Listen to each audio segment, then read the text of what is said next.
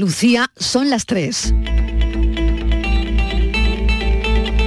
La tarde de Canal Sur Radio con Mariló Maldonado. ¿Qué tal? ¿Cómo están? Seguimos en el entretiempo raro de calor de verano en algunos puntos de Andalucía y por la mañana y por la noche hay que abrigarse más, sigue sin llover y seguimos preocupados. Arranca hoy la campaña de la renta, eso sí que es una vuelta a la realidad después de las vacaciones de Semana Santa, se abre el plazo para las declaraciones por Internet. El 5 de mayo se abre la modalidad telefónica y el 1 de junio presencial, la campaña del IRPF. Nos detendremos en Andalucía Pregunta, abriremos los teléfonos del programa para quien quiera consultar alguna duda. Modificación de tramos, los planes de pensiones privados que desgraban menos, los de empresa que parecen que desgraban algo más. Hay que pagar por las ayudas recibidas, el cheque de 200 euros, el dinero del bono cultural joven, el bono del alquiler, que se consideran ganancias patrimoniales. Se supone que quienes las han recibido están exentos de pagar por los ingresos anuales, pero claro, todo eso ha de verse. Si has sido madre recientemente, quién sabe si te puede salir a devolver. Hay que repasar el borrador con lupa, lo dicen muchísimas gestorías, sobre todo las gestorías que detectan fallos. Todavía queda para que acabe el plazo, pero conviene ir repasando sobre cómo nos sale la renta de este ejercicio. Recuerden, todo esto va a ser en Andalucía. Pregunta, nuestra primera historia de la tarde tiene que ver con el robo de una hucha de un pequeño al que le hace mucha falta y seguro que quien la ha robado o no lo sabe o se arrepiente. El arrepentimiento es una emoción compleja Podríamos hacer una lista de cosas de las que nos arrepentimos. Hay que apuntar algunas. Hay una que parece común, no haberse arriesgado lo suficiente. Muchas personas pueden arrepentirse de no haberse arriesgado más en la vida, de haber dejado pasar oportunidades por miedo al fracaso o a lo desconocido. Otra que también es frecuente cuando una siente que no ha dedicado, ¿verdad? Suficiente tiempo a las relaciones importantes en tu vida, amigos, a la familia, haberte distanciado sin saber realmente por qué de algunas personas, haber perdido el contacto. Otro arrepentimiento común es el de no tener tiempo para llevar un estilo de vida mejor y casi siempre porque el trabajo te lo impide o, porque te organizas mal. La verdad es que puede ser también por esto. Bueno, hoy queremos darle una vuelta a todo esto sobre los posibles arrepentimientos antes de morir, de las cosas que una se arrepiente. Es un artículo que hemos leído del psiquiatra Enrique Rojas. Ah, ¿y qué lugar, qué lugar creen que ocupa en la lista el sufrir por, por cosas que no merecían la pena? De todo esto hablaremos hoy en el programa. Bienvenidos a la tarde.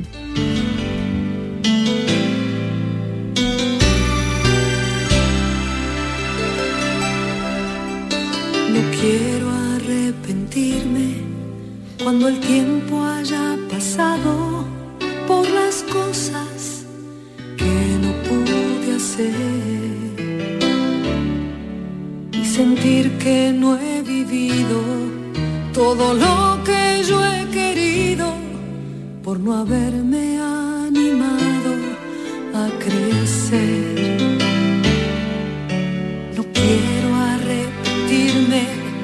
Por los sueños postergados y el camino que dejé sin recorrer.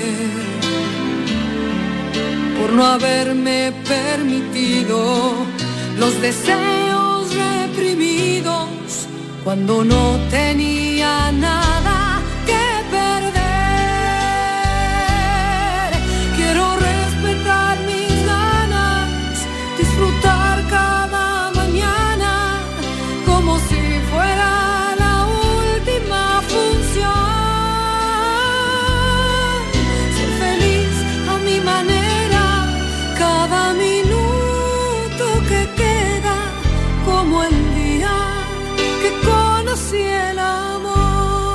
Tres y cinco minutos de la tarde en los comercios de Maracena y vamos a por nuestra primera historia en Granada.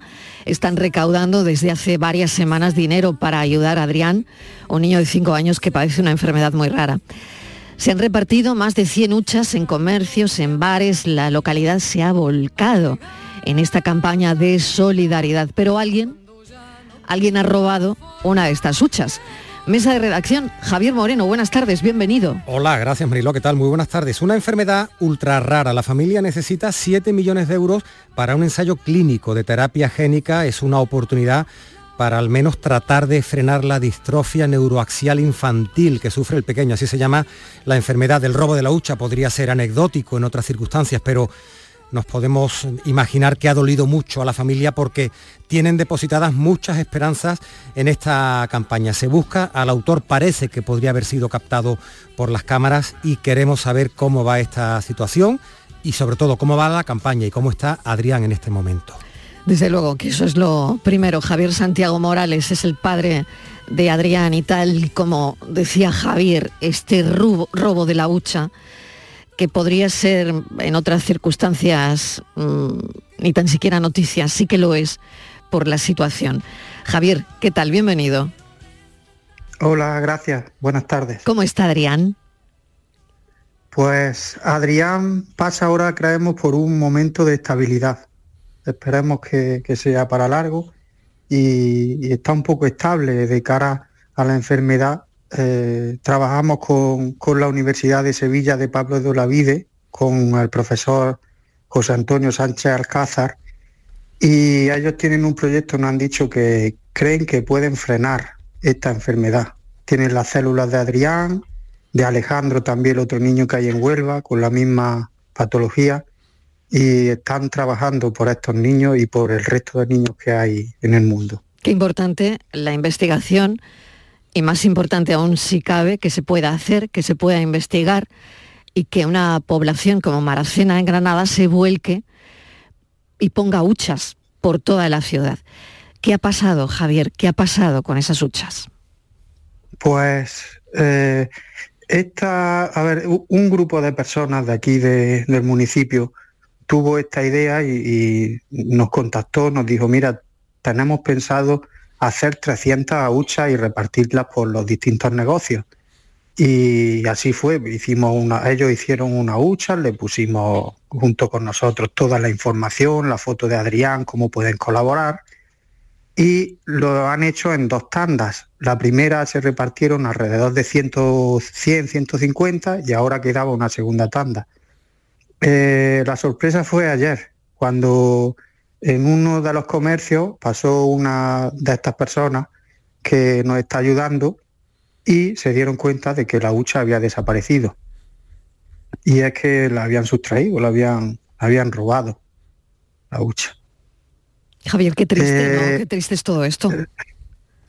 La verdad es que mm. sí. Es, triste y, da rabia e impotencia de, de, quizás no, no por la cantidad que llevará la hucha, porque no la sabemos, claro. pero sí que es verdad que hay mucho esfuerzo, como bien habéis dicho, un pueblo, Maracena, muy solidaria, volcándose con Adrián, y que ahora una, una persona, un delincuente, que, que, haga este, este tipo de bajeza inhumana, por, porque aquí todo el mundo sabe quién es Adrián, incluso los niños, y que haga este tipo de actos, pues da rabia y da impotencia de decir, pero hombre, ¿cómo eres capaz de hacer esto? No hay palabras, Javier. La verdad es que no, no se me ocurre nada que nada bonito, la verdad, ni que se pueda decir por la radio, ¿no? Mm. Pero mm. Mm, la verdad es que es una situación increíble. Bueno, ¿cómo se lo han tomado? ¿Cómo lo ha tomado la familia? El propio comercio. Me imagino que esa hucha se puede restituir, bueno, aunque, aunque sea ya sin el dinero, ¿no? Sí, claro. Eh, como he dicho, habrá una segunda tanda, se volverán a dar a otros comercios y, algunos que también nos han solicitado han dicho, pues mira, yo quiero otra, que ha ido bien.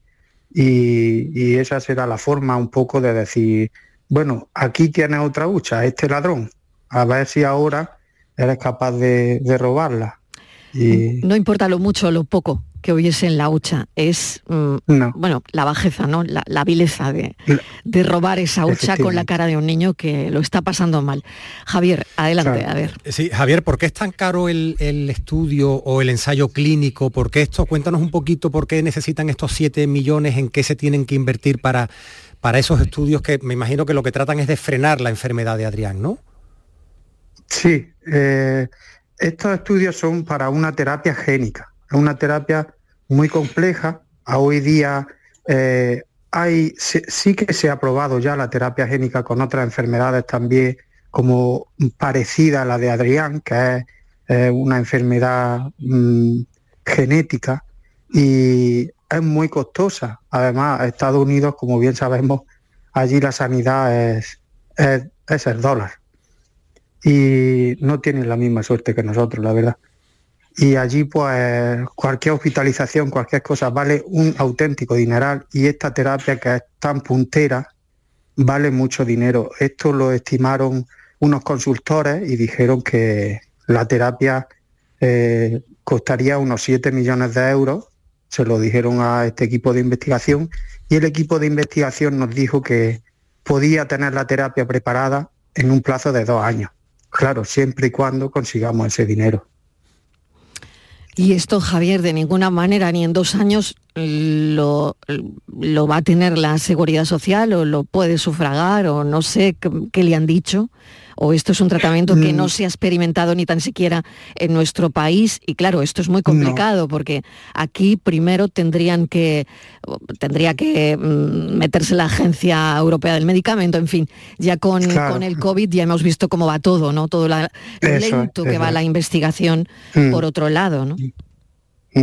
Pues nosotros hemos contactado con el Ministerio de Sanidad y el Ministerio de Sanidad no ha, ha contestado. A, le contestó a la familia de, Alejandro de Huelva y ellos, vamos, nosotros tenemos un grupo por el que hablamos, nos comunicamos y vamos poniéndonos al día y nos envió la contestación y fue que eh, ellos mm, dicen que nosotros en España tenemos un equipo de avanzado de, tecnológicamente, tenemos medios y que estarían dispuestos a, a, poner las instalaciones de España y a intentar traer ese estudio aquí, ese ensayo aquí a, España. Nosotros lo hemos hablado con la Fundación de Estados Unidos y hay pendiente ahí una conversación, una videollamada, a ver si se puede hacer esto aquí en España o no. Ellos es verdad que llevan muchos años desde Estados Unidos, ya habían conseguido con modelos de ratón pues que tengan esta, esta enfermedad y habían conseguido ya resultados pues prometedores. Por eso nos dijeron, oye, esta sí que puede ser la cura para estos niños, porque ya habían tenido estos resultados con los animales, que es lo que ahora queremos llevar a los niños. ¿Cuáles son los problemas mm, más acuciantes de esta enfermedad, Javier? Pues, eh, vamos, esta enfermedad lo que hace, actúa a nivel de todo el sistema nervioso. Eh, los niños como Adrián, mi hijo, nació totalmente normal. Él no, bueno, él tenía un seguimiento normal hasta que empieza a haber eh, como un pequeño estancamiento. Nosotros lo vimos en el caso de, que, bueno, Adrián consiguió andar y al poco tiempo se estancó. Entonces nosotros ya a través de su pediatra de cabecera empezamos, mira que al niño le pasa algo, no anda bien, mm, está como un poco Mm, por detrás de otros niños con esa edad y, se empieza diagnosticando como un retraso psicomotor. Luego, casi dos años de pruebas después, fue cuando consiguen dar con, la patología de Adrián mediante ya pruebas genéticas, ya empezó el cerebelo un poco a atrofiarse, que es una de, las condiciones que presenta esta enfermedad y, así es como a nivel motor ya empieza a debilitarse. Ahora mismo ya Adrián va en un carro, ya no puede caminar, no puede mantenerse. Tiene mucha dificultad ya para controlar la cabeza, apenas puede mantenerla. La tenemos que llevar como con una cincha.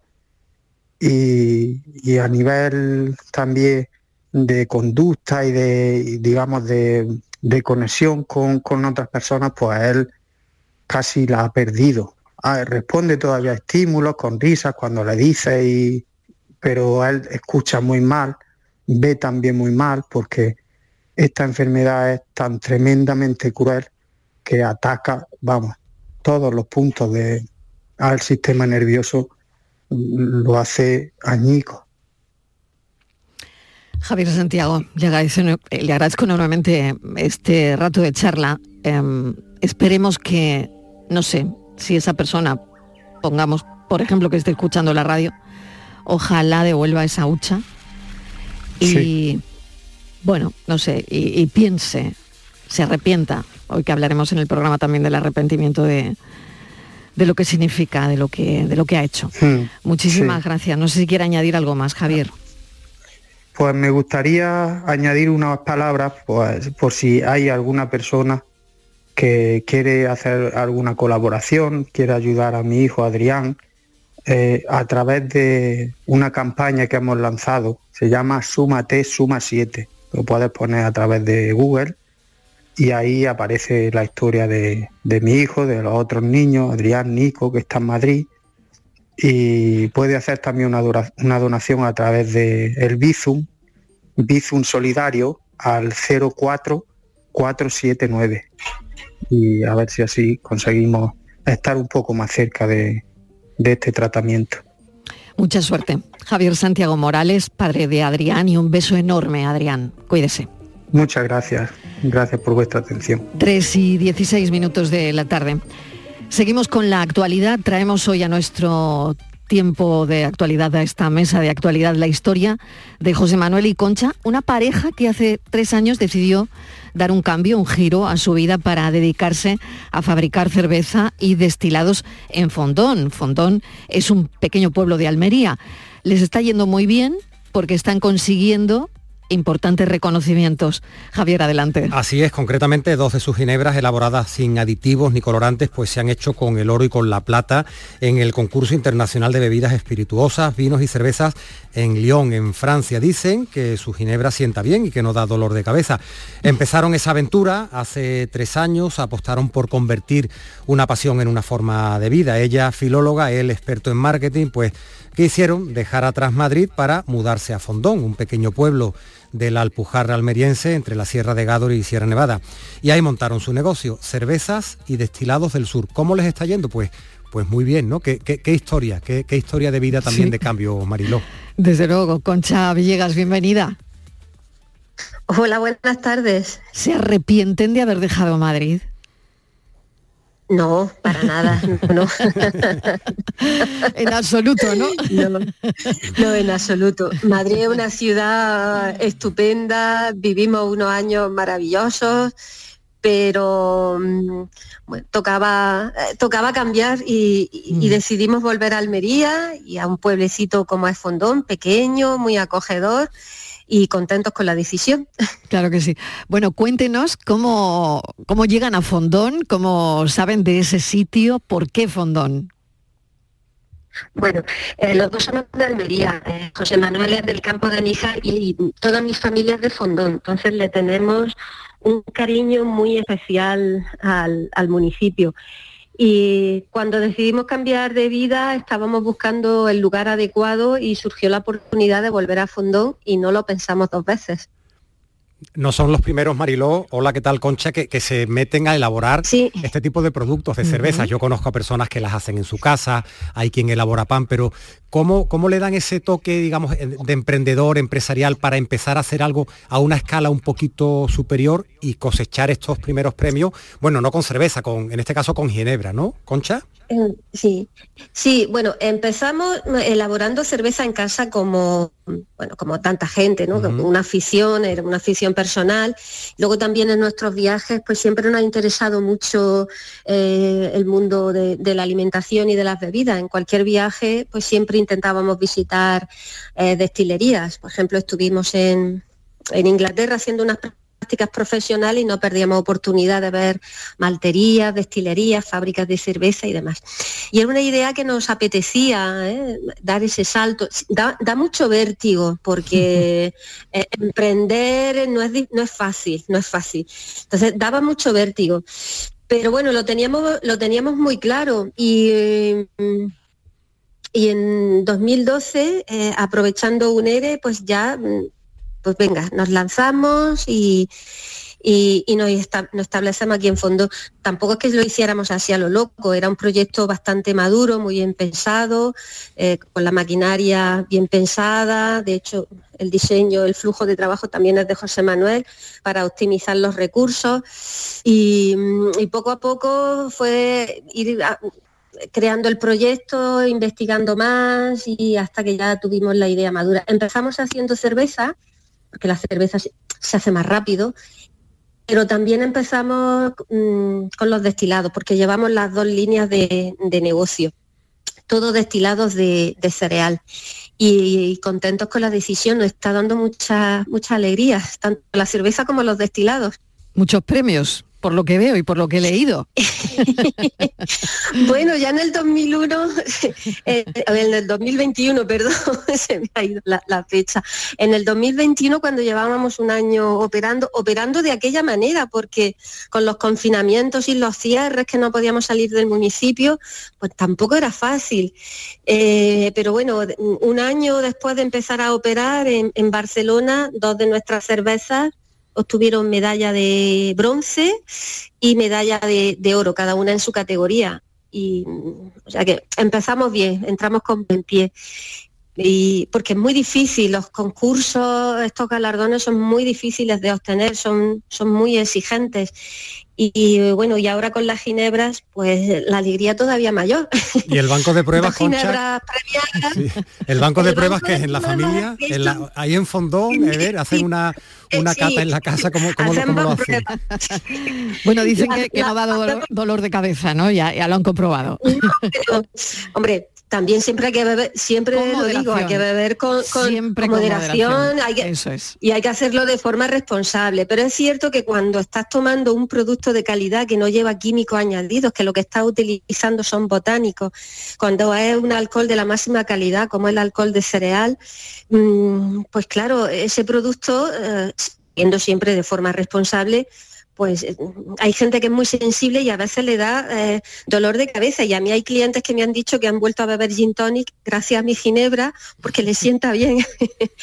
y es muy divertido, es muy divertido lo de las catas. Eh, la cerveza sí, la cerveza cuando éramos caseros y toda la familia y los amigos estaban muy, muy felices cuando hacíamos nuestros pequeños lotes pero con los destilados es que es muy divertido también porque hacemos paneles sensoriales entre nuestros clientes y familiares hacemos paneles sensoriales, eh, creamos una receta eh, y luego se la damos a, probar eh, para que nos hagan una, valoración de, fin, de diversos aspectos, tanto sabor, aroma, los botánicos, intensidad de alcohol, intensidad de calorcito que te produce en boca, fin, una serie de, parámetros y luego los tenemos en cuenta para, para elegir el producto final auténticos repobladores, Concha, al final, porque van a un pueblo, eh, crean un modelo de negocio y, y, a partir de ahí, bueno, pues, pues quién sabe, ¿no? Si esto sigue creciendo, creciendo, creciendo.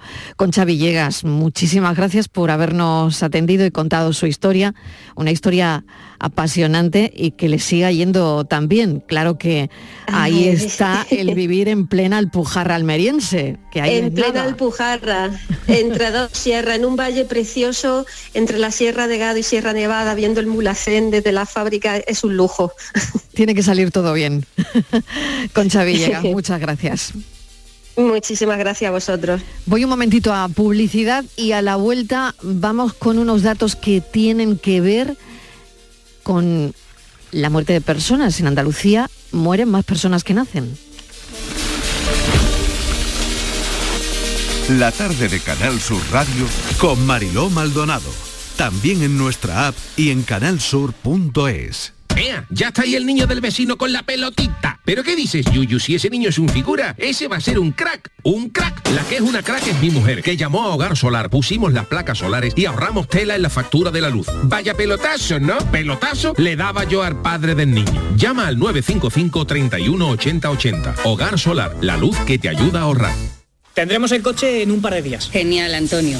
Bueno, ya sabes que confío en ti, vamos, como si fueras mi propio hijo. Bueno, y en Rubén, ese se llama Rubén, ¿no? Sí, Rubén. Pues los dos, es como si fuerais mis hijos. Madre no hay más que una. Claro que por 17 millones a lo mejor te sale alguna más. Ya está a la venta el cupón del Extra Día de la Madre de la 11. El 7 de mayo, 17 millones de euros. Extra Día de la Madre de la 11. Ahora cualquiera quiere ser madre. A todos los que jugáis a la 11, bien jugado. Juega responsablemente y solo si eres mayor de edad.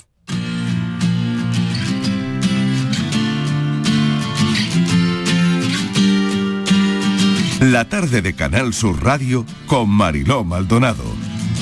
3 y 25 minutos de la tarde vamos ahora con unos datos que vienen a confirmar una tendencia. En Andalucía mueren más personas de las que nacen, Javier. Efectivamente, en el tercer trimestre del año 22 hubo un crecimiento natural negativo de 2.457 personas. Marilo, mira, el Instituto de Estadística y Cartografía ha publicado ese crecimiento natural y lo cierto es que las cifras no son muy halagüeñas. Dicho crecimiento ha vuelto a ser negativo. En ese periodo hubo 16.400 nacimientos y más de 18.800 defunciones. ¿Cómo interpretamos los datos? Porque se suele decir que no es bueno tener un crecimiento poblacional negativo. Y la otra pregunta, ¿se puede revertir o la tendencia va a seguir siendo esta? Pues eso es lo que vamos a preguntarle inmediatamente a Eugenio Cejudo, coordinador del programa de doctorado en Ciudad, Territorio y Planificación Sostenible de la Universidad de, Granada. Profesor Cejudo, ¿qué tal? Bienvenido, gracias por atendernos. Muchas gracias a ustedes por invitarme. ¿Cómo interpretamos estos datos? Porque, bueno, esto no sé si se puede revertir, que va a ser que no, ¿no? A ver, eh, si hablamos de crecimiento vegetativo, es decir, la diferencia entre nacimiento y defunciones. Eh, la primera cuestión es que efectivamente, aunque hayan salido esos datos del último trimestre o del tercer trimestre del año pasado, la tendencia de crecimiento negativo, ya en Andalucía llevamos cuatro años, es decir, desde el año 18 Andalucía pierde población como consecuencia de que eh, nacen menos, menos personas de las que mueren. O sea que es una tendencia, repito, más o menos consolidada. Eh, si la pregunta es si va a seguir, pues seguro que sí, por dos cuestiones. Porque los niveles de fecundidad, los nacimientos están muy, muy por los suelos. Mm. Andalucía ahora mismo tiene una tasa, un índice coyuntural de fecundidad de 1,3 hijos por mujer, un pelín por encima de la media de, de España, que está en 1,20 y tanto, 23, 24 estaba y eh, esa tendencia no tiene pinta de que vaya a variar mucho en principio. Sin embargo, la tendencia a, que las muertes se incrementen sí que, más allá del pico de la pandemia, ¿vale? Sí que va, va a seguir persistiendo por el proceso de envejecimiento de la población andaluza. Y ese proceso de envejecimiento, lejos de pararse, se incrementará en los próximos años cuando las generaciones que nacimos en los 60, ¿vale? De aquí a 20 años ya tengamos 80 años. Claro, la, probabilidad de morirte se incrementa exponencialmente conforme avanza la edad de las personas, con lo cual el número de, funciones va a crecer seguro y el de nacimiento no tiene pinta que vaya a repuntar, por lo menos en el corto plazo. ¿Y esto cómo se revierte, profesor? Cuando se hacen las planificaciones en, los grupos de estudio en la universidad, se considera este dato, pero también se considera a las personas que se asientan en Andalucía y que vienen de fuera, me imagino, ¿no? Es, porque la compensación tiene que venir por ahí, lógicamente, ¿no?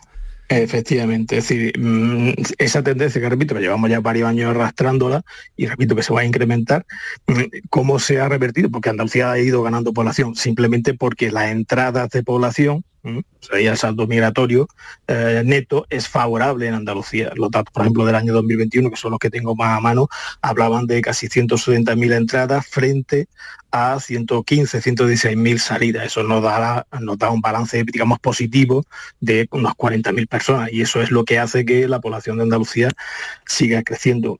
Es interesante esa pregunta porque una parte muy importante de, ese crecimiento es de población extranjera que viene a sentarse a nuestro país. No son, digamos, de españoles que residen en otras comunidades autónomas y se asientan en Andalucía. Son mayoritariamente población extranjera. Y llamo la atención de ese tema porque justo cuando el cayeron, empezaron a caer de forma en picado los nacimientos. Pensá que en Andalucía en, el año 2008 tocamos el techo de máximo de nacimientos, rondando casi los 100.000, ¿vale? Al año, y ahora estamos en 60 y tantos mil, 64, 65 mil.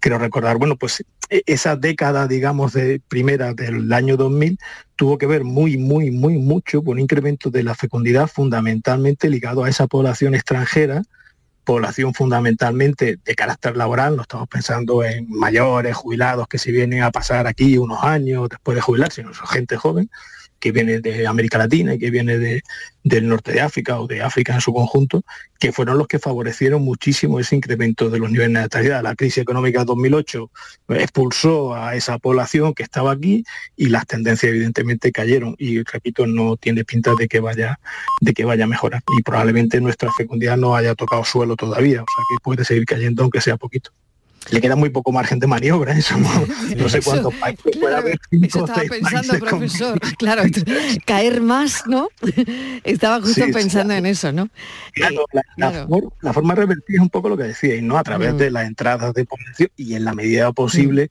mm. incentivar que la población joven tenga, tenga el número de hijos que quiere, que quiere tener, ¿no? Porque cuando se pregunta por fecundidad deseada, todo el mundo te dice, o las encuestas dicen, que siempre se hablan de 2, 2,1, 2,2, 2,3 hijos por mujer, y sin embargo tenemos un hijo menos, como media, ¿no? Entonces, claro, lo, ¿Qué hay que hacer para eso? Pues que la gente joven pueda planificar su vida de futuro, pueda tener un trabajo estable, con un sueldo medio en condiciones, que le permita emanciparse, que le permita tener una vivienda y que permita, en fin, tener un hijo con los costes que ello, supone. En las sociedades occidentales desarrolladas el niño cuesta dinero, no es como hace 50 años el que el niño era aportador de riqueza porque trabajaba y tal. Ahora lo que genera es básicamente gasto en todo, en todo su periodo formativo. Entonces, por ahí es por donde tiene que ir un poco la idea si queremos eh, que la gente joven, que es la que tendría que tirar de, ese, de esa fecundidad, pues repito, se emancipe, tenga un trabajo digno, estable, todo lo que sea estabilizar el trabajo de la gente joven y darle una seguridad a futuro, le permite emanciparse y, y lógicamente tener niños. Mm. Fíjese que hoy vamos a tratar también en el programa eh, un dato que tenemos sobre la mesa, que la población joven que vive con sus padres se dispara. La edad media de emancipación en España ahora mismo está en los 30 años. 30 y tantos eh, años, Claro, por encima de los 26 de media del resto de la Unión Europea. Que no es que los 26 esté bien, pero los 30 ya... Claro, es una situación muy precaria, ¿no? Totalmente, ¿no? Si, si nosotros viéramos, por ejemplo, la fecundidad por grupos de edad, a qué edad se tienen los niños, pues nos daríamos cuenta que el grupo, digamos, central de 30 a 35 años es donde más niños nacen, las mujeres que tienen, pero el siguiente en importancia, uno podía pensar que el anterior, ¿no? Pues la gente más joven, tal, de 25, 29, no, no, ese es el siguiente, ¿vale? El 35, 39.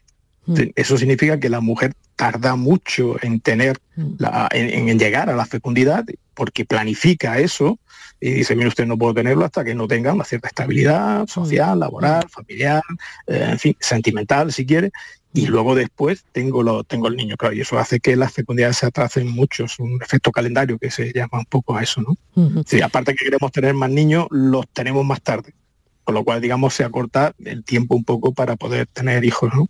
Es así, además, cuando miramos a nuestro alrededor, ¿no? pues, pues todos estamos en, esa estadística. Profesor Cejudo, muchísimas gracias, un saludo y gracias por ayudarnos con todo esto. Pues muchísimas gracias a ustedes por ayudarme. Gracias. Hemos hablado de nacimientos y, y de muerte, pero ¿de qué nos arrepentimos en el lecho de muerte? Hoy hemos leído un artículo de un conocidísimo psiquiatra y psicólogo, Enrique Rojas, en el que nos habla de algunas cuestiones en las que piensan las personas en ese momento, porque es verdad que el arrepentimiento es una emoción, yo creo que muy, muy compleja, ¿no?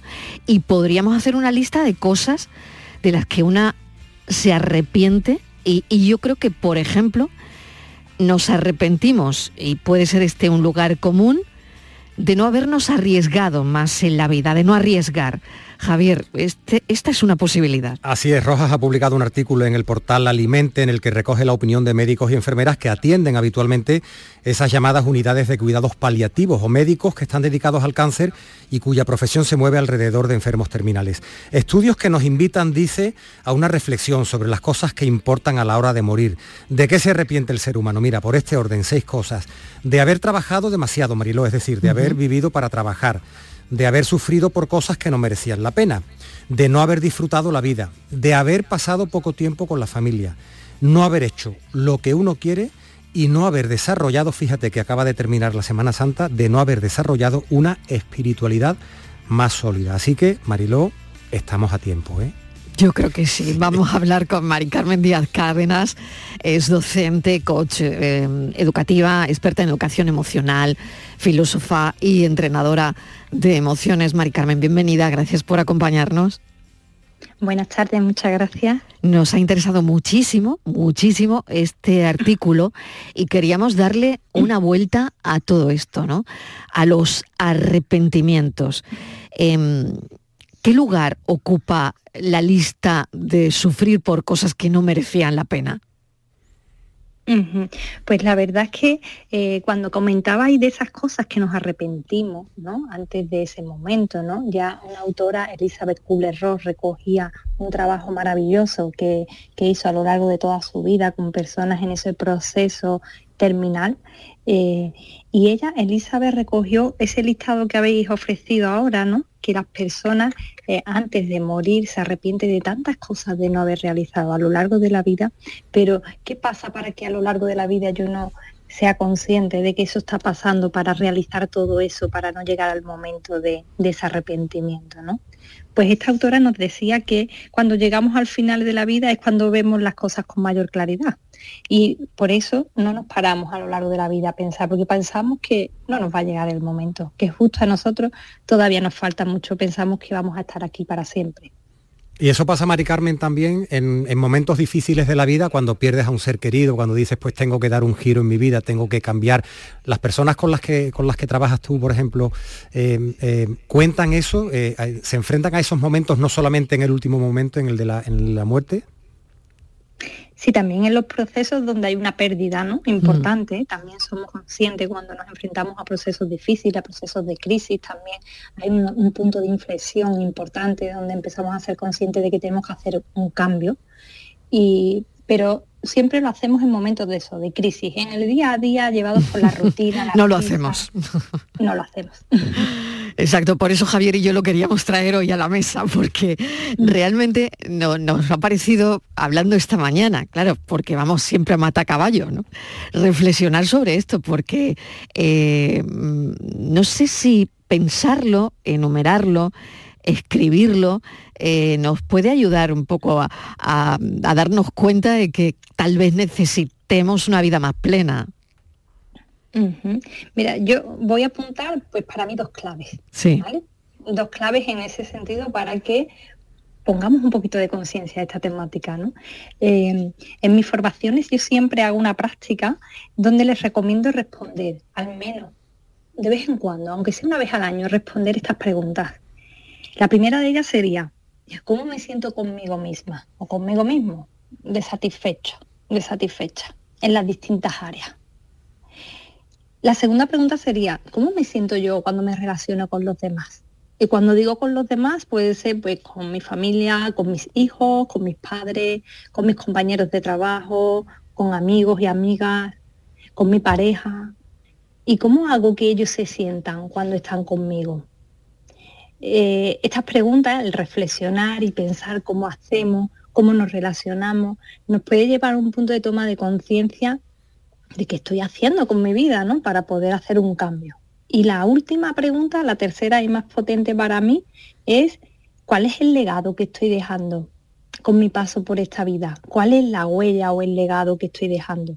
Si esa pregunta me la planteo de vez en cuando, eh, esa pregunta que se plantean las personas justo antes de morir quizás, eh, y que bien Elizabeth Kubler-Ross lo hizo maravillosamente con sus pacientes en numerosas ocasiones, y les preguntaba, ¿de qué te arrepientes? ¿no? ¿Qué cosas podrías haber hecho y que no has hecho?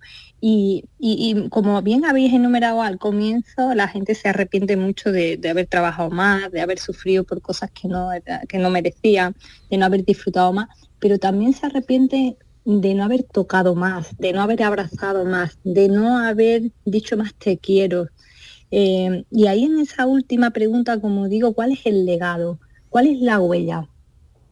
que voy dejando con mi paso por la vida. Si esa pregunta yo me la hago ahora con 40 años y miro hacia atrás y digo cuál es la huella o el legado que he ido dejando, pues me puede llevar a pensar que puedo mejorar en algo. Pero ¿qué pasa si esa pregunta solo la hago justo en el momento ya de mi partida?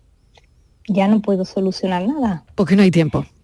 Porque ya no hay tiempo. Que ya no tenemos hacer tiempo. esa pregunta de vez en cuando sí que me pone las pilas para decir, oye, Mm. ¿qué cosas son las que no estoy aprovechando? Porque el legado que voy dejando, la huella que vamos dejando por la vida, realmente tiene dos opciones. O es una huella de armonía, de bienestar y, y de, de felicidad, y lo Mm. pongo entre comillas porque dentro de la felicidad cabe eh, destacar que están llenas de problemas y que hay que sentir todas y cada una de las emociones. Pero esa, esa huella que vas dejando está llena de, de armonía o no es una huella siquiera, es un huracán que Mm. arrasa con todo, con lo que pasa. Y la última cuestión que, que quería hacerle, Mari Carmen, es eh, el arrepentimiento es, es una emoción normal. O sea, ¿e- ¿Esto nos pasa a todo el mundo o solo me arrepiento yo de las cosas? Solo los seres humanos, claro, Le totalmente. pasa a todo el mundo. Sí, y es una señal, ¿no? Todas las emociones son necesarias, el arrepentimiento también es señal de que podemos mejorar. Es una emoción desagradable, muy desagradable sentirla, pero es el punto clave para poder llevar a, a mejorar, ¿no? A que hay que hacer un cambio en, en nuestra vida y que estamos a tiempo, ¿no? Hacerlo con frecuencia para que podamos hacer ese cambio y sentirnos satisfechos para cuando llegue el momento de decir, ahora me puedo ir en paz porque lo tengo todo, todo lo que necesitaba para, para dejar en esta huella, en esta vida la huella que yo quería dejar. Bueno, pues qué importante es expresar gratitud. Yo se la expreso a Mari Carmen Díaz Cadenas, que nos ha acompañado esta tarde en este asunto, y también a mi compañero Javier Moreno. Gracias. Muchísimas gracias a vosotros. Javier, Gracias, gracias. Mariló. Yo esta noche le voy a dar una pensadita a todo Sí. cuando deposite la masa cerebral sobre la almohada. ¿eh? Es decir, Yo también, cuando porque me vaya a dormir. hasta esta noche no tenemos tiempo. no me da tiempo. Un abrazo, hasta mañana, hasta mañana. Un beso, Javier, gracias. Hasta ahora. Vamos con la foto del día que tiene muchísimo que ver con un retrato a unos autónomos. Con mi foto del día quiero lanzar hoy una llamada de alerta, desesperada y urgente, en favor de una especie que está en peligro de extinción dentro del ecosistema económico. Hablo del autónomo. Según se ha publicado, solo uno de cada cinco autónomos afirma que su negocio ha mejorado en el primer trimestre con respecto al mismo periodo del pasado año. Pero es que además, un tercio añade que su actividad empeorará en los próximos meses. Para ilustrar esta noticia podría valer cualquier foto, porque el autónomo se desenvuelve en cualquier hábitat. Pero he elegido una de Agencia F publicada por ABC en la que se ve el obrador de una panadería. Debe ser de madrugada, lo cual nos recuerda lo complicado de los horarios de los autónomos. El ambiente es de penumbra, como el futuro de tantos trabajadores por cuenta propia. Y el panadero se enfrenta al horno sabiendo que si no calcula bien, acabará quemándose, como ocurre con las cuentas del negocio a final de mes, a final de trimestre y a final de año. Con esa pala de panadero dibuja un perfil de Quijote vistiendo sin éxito al gigante económico que finalmente resulta ser un molino que le muele los huesos, los beneficios y la moral. Amenazan al autónomo depredadores como la subida de impuestos y cotizaciones, el nuevo sistema de pensiones y las nuevas cargas que conlleva, el descenso de la facturación frente al aumento de los gastos, la inflación. Junto a ello existen especies invasoras que acaban con sus recursos y son las grandes empresas surgidas de un capitalismo voraz y trepidante. Y además hay una amplia gama de parásitos y me estoy refiriendo a quienes chupan del bote común sin aportar nada a cambio. Un bote que, si está medio lleno o medio vacío, es en gran parte gracias a los trabajadores por cuenta propia. Quienes toman las decisiones poco saben de cómo un autónomo nace, crece, se reproduce y muere, sobre todo muere. Y mientras en este país se piensa demasiado en anunciar ayuda, se olvida que la mejor ayuda es facilitar que uno se gane la vida digna y honradamente, pagando después lo que corresponda, ni más ni menos. Los autónomos se extinguen, se asfixian, necesitan un respiro Y ya me marcho que tengo que llevar a la asesoría la factura del trimestre. Buenas tardes. Que vaya bien, que vaya bien. ¿De quién es la foto? Bueno, Mariló, buenas tardes. Francis la, Gómez, ¿qué la- tal? La foto la trae hoy para la tarde Alberto Román. Desde hace más de 20 años periodista y fotoperiodista de Diario Ideal de Jaén, responsabilizándose de la zona de Úbeda, ciudad patrimonio de la humanidad en la que reside. Lleva dos décadas pulsando la actualidad del municipio. En el ámbito fotográfico es especialista en paisaje y paisanaje urbano, así como en fotografía de espectáculos, sobre todo musicales, siendo además fotógrafo oficial de diferentes festivales y eventos. Como músico frustrado, mata el gusanillo y disfruta fotografiando a otros músicos. Alberto Román es hoy la persona, el fotoperiodista que ha elegido nuestra foto del día. La tarde de Canal Sur Radio con Mariló Maldonado. También en nuestra app y en canalsur.es. Canal Sur Sevilla. Que bien te sientas, chiquilla, que bien te sientas. Qué bien te sienta tu traje de flamenca Aires de Feria. Sus nuevos diseños te van a enamorar. Lunares, colores y texturas, reflejos de nuestra tierra. Aires de Feria. Trajes de flamenca llenos de elegancia, sensualidad y creatividad. Aires de Feria. Enamorados de Andalucía. Traje de feria gitana, que bien te sientas. Divisa, tu concesionario oficial Opel de siempre, se convierte en Automares Divisa para, además de toda la gama de Opel, ofrecerte vehículos de ocasión de todas las marcas, gracias a Spoticar, la red de coches de ocasión del grupo Estelantis y vehículos industriales y profesionales de Fiat, Peugeot y Opel. Te seguimos esperando en Bellavista, Avenida Jardín de la Isla número 4. Te gustará Opel, te gustará Divisa y ahora mucho más.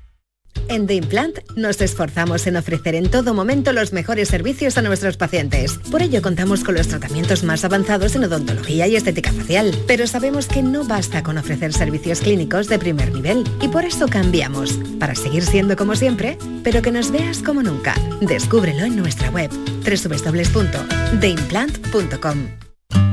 En Supermercados Más celebramos nuestro 50 aniversario y lo hacemos regalando 135 experiencias top y con más de 1000 ofertas, como la leche Granja Riosol en abril desde 0,88 euros el litro. Disfruta de un año de regalos en tus Supermercados Más y en supermercadosmás.com. Cada mes un premio diferente. Consulta condiciones en nuestra web. Si quieres disfrutar de la radio de noche, en un ambiente de club con mucha música, sorpresas, invitados, actuaciones, entrevistas personales, lo tenemos todo. En la noche de Canal Sur Radio con Rafa Cremades. Un escenario repleto de gente interesante. Pasa, elige una mesa, siéntate, escucha, imagina. La noche de Canal Sur Radio con Rafa Cremades. De lunes a jueves a partir de la medianoche. Más Andalucía. Más Canal Sur Radio. La tarde de Canal Sur Radio con Mariló Maldonado. Estos son nuestros teléfonos 95 1039 105 y 95 1039 16. Dos teléfonos para las consultas a través de mensajes de audio 670 94 30 15 670 940 200. Arranca hoy la campaña de la renta, eh, se abre el plazo para las declaraciones por Internet. Hoy mismo, el 5 de mayo, se abre la modalidad telefónica, el 1 de junio presencial. Esta es la campaña del IRPF. Estíbaliz Martínez, mesa de redacción, bienvenida. Hola Marilo, ¿qué tal? Buenas tardes. Pues sí, ha llegado la hora, Marilo, de hacer cuentas con Hacienda, que tanto miedo nos da, ¿no? Pues ahora Llegó hay- el momento. Llegó el momento de, de hacer cuentas con Hacienda. Ha comenzado hoy y, Marilo, este, esta renta del 2022, eh, hay bastantes novedades en, en Andalucía, hay deducciones importantes. Fíjate, deducciones que van del alquiler o la compra de vivienda, deducciones por el nacimiento de un hijo o incluso por un aprendizaje de idiomas, pero quizá yo creo, Marilu, no lo sé, a ver lo que nos dicen que entre las novedades de este año más destacadas es que la aportación individual máxima a los planes de pensiones privados eh, con derecho a deducción en el IRPF se deducen hasta 1.500 euros anuales. Fíjate, yo creo que esto es algo que ya había desaparecido. Este año en Andalucía hay que estar muy atento porque hay muchas novedades. Vamos a preguntárselas todas, las que podamos, las que dé tiempo, a Rubén Candela, nuestro asesor fiscal de Candela Asesores. Rubén, bienvenido, gracias por acompañarnos una tarde más. Buenas tardes a todas, ¿qué tal? Bueno, recordar eh, el teléfono del programa para las consultas, ¿qué es este?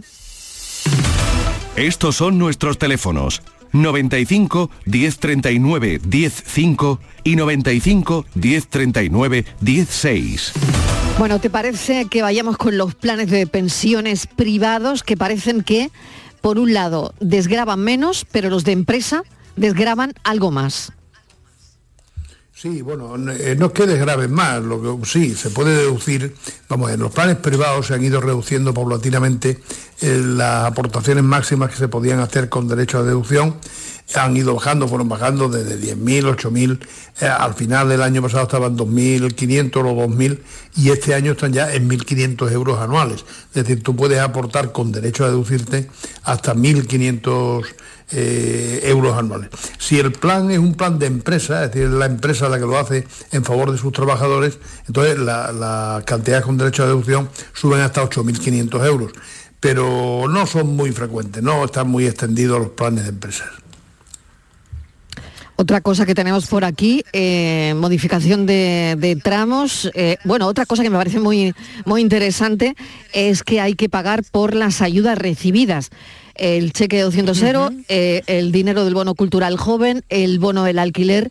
Eh, esto se considera, Rubén, ganancia patrimonial y hay que pagar lo que corresponde. ¿no? Eso, eso no es nuevo, eso no es nuevo. Este tipo de subvenciones, eh, acordaros de lo del plan Renove de, de los coches, por ejemplo, que también te daban una subvención, esa subvención y estas que de las que estaba hablando ahora, el cheque ese de 200 euros, el llamado el bono cultural joven, creo que se llamaba, hasta 400 euros, el bono de alquiler joven de 200 euros al mes, todo eso se consideran ganancias patrimoniales sujetas a tributación en IRPF. Es decir, que te lo dan por una parte, pero luego tienes que pasar por taquilla, siempre y cuando, ojo, si estás obligado a presentar renta y esas ayudas no superan mil euros anuales.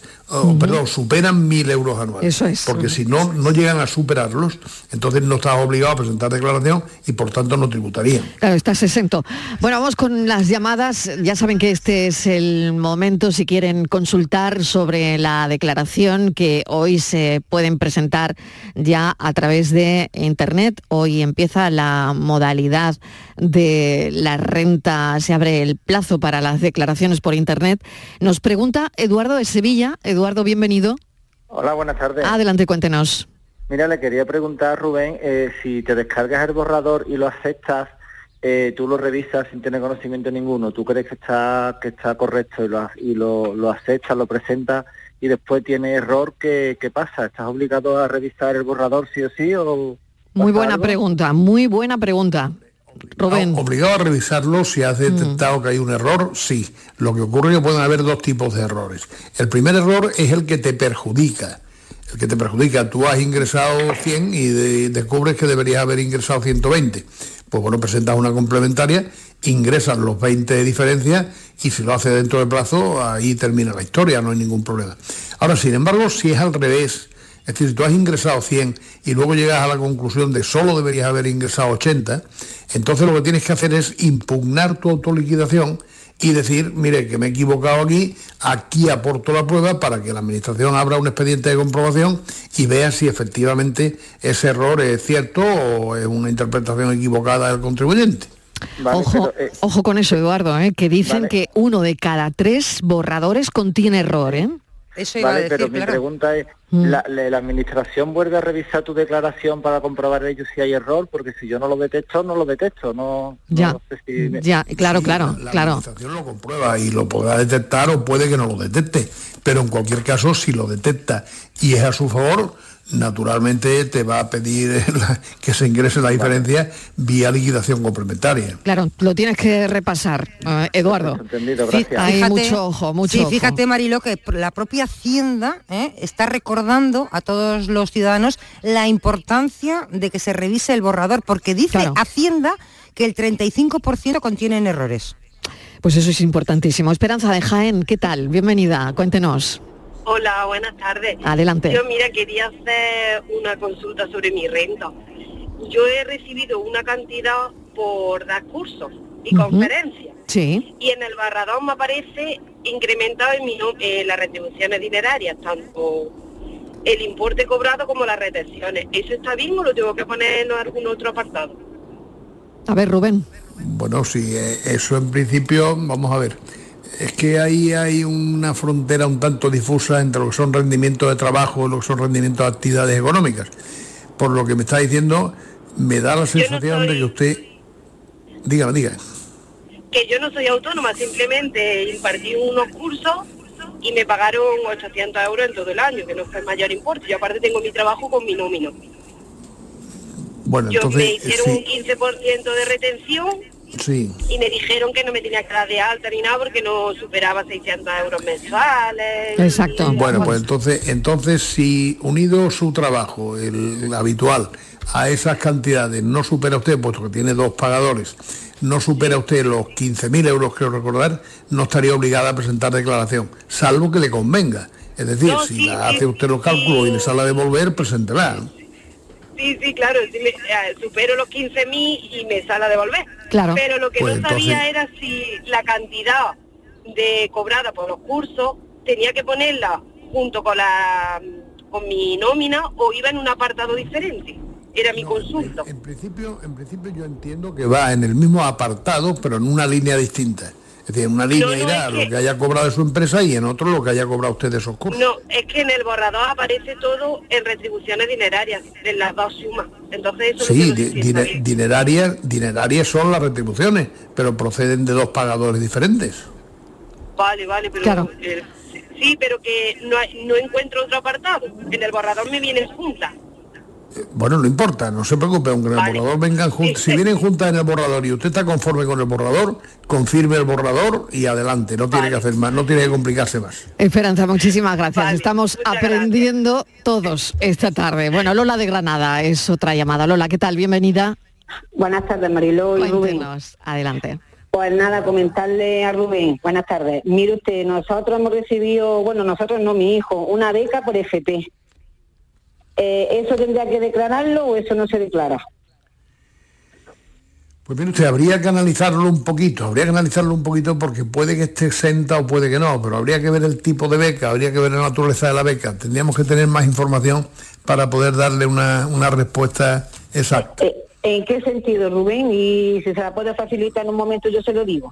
No, es que no, es que no, tendría que ver papeles, tendría que verlo Ah, con vale, más vale. detalle para poderle contestar. Vale, Hay vale, vale. que están sujetas y otras que están exentas. Vale, vale, En vale. este caso, como no sé exactamente qué tipo de beca es, no le puedo. Mm, Es la beca general, se le, se le llama la beca general, pero ya no sé, yo como es la primera vez que la hemos echado, no, no sé si hay que declararla, tiene que declararla, no lo sé. Y en el Pues borrador, eso y en el borrador que le ha venido. papel con la concesión de la beca, pregúntele usted en la agencia para que allí le puedan decir si esa beca en concreto está Vale. sujeta o está exenta. Vale, Mariló, el borrador no lo pido ningún año porque vale. siempre viene equivocado y eh, por eso no lo pido. Vale, Lola. Muchas gracias. Gracias, Venga, buenas saludo, tardes. muchísimas Igualmente gracias. a ti. Gracias. Adiós, adiós. Estos son nuestros teléfonos 95 1039 105 y 95 1039 16. Estivaliz, ¿alguna cuestión breve? Sí, quería preguntarle a Rubén el tema de los alquileres o la compra de vivienda, ¿cómo queda? Pues mira, eh, ahí hay que tener en cuenta lo que son deducciones estatales y lo que son deducciones autonómicas.